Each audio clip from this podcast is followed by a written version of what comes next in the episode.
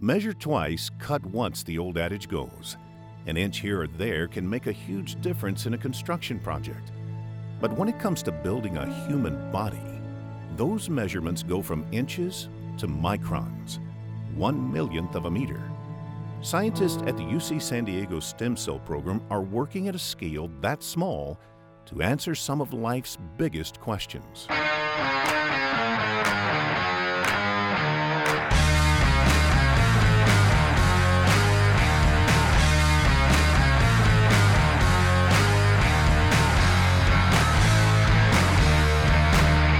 Our mission to understand brain development requires us to study the connection between the brain and the eye.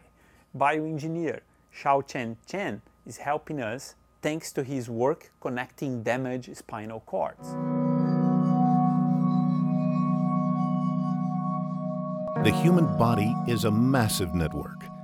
Signals traveling along neural pathways, allowing us to see, smell, hear, and move. But what happens when those connections are severed? Can they be repaired?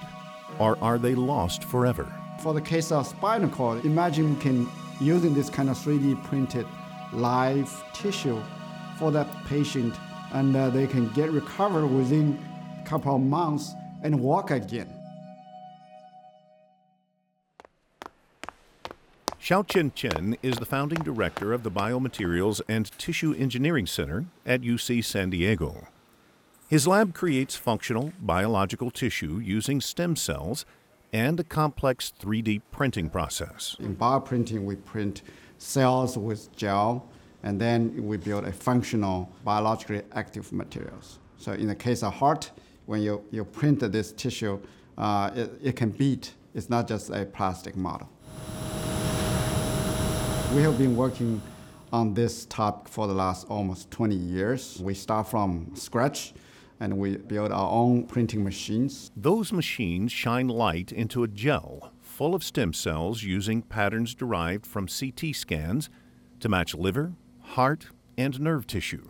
Any spot the light hits becomes solid. These cells are from patient's own skin, so you can take these cells and reprogram them into functional cells like heart cell, liver cell, nerve cells. And then we can print these cells into the structure, and in that case, the piece is the patient specific. And you can put it back into the patient, hopefully it will help to grow the heart, repair the livers, and also regrow the nerve tissue. Chen's lab has already found success repairing severe spinal cord injuries in rats. Now Chen's partnering with Alysson Muotri and Karl Wahlin to help them understand how brain and eye development influence each other. He's devised a way to keep the tiny brains and retinas they're studying separate, just like they are in the womb. It's a very exciting uh, opportunity for us to work together with Alysson's lab and uh, Karl's lab. All three of us are maximizing our strengths to build this complex organoid system that has the retina in one end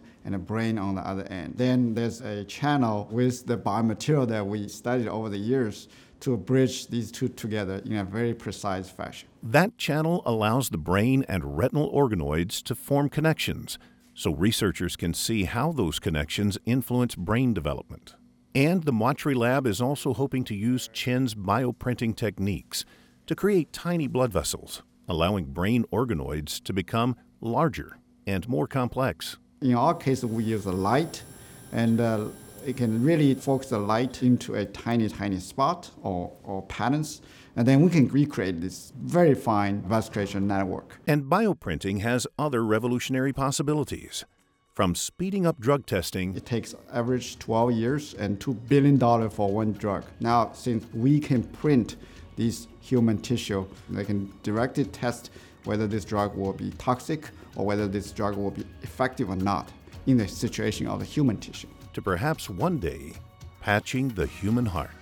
Imagine yourself in the future that we can create this functional human tissue that can be used as a patch to put on the patient and repair the heart damage and the heart go back to normal. And that's, I think that's very exciting for me and I'm, I'm so excited you know, to be involved in this kind of um, research work.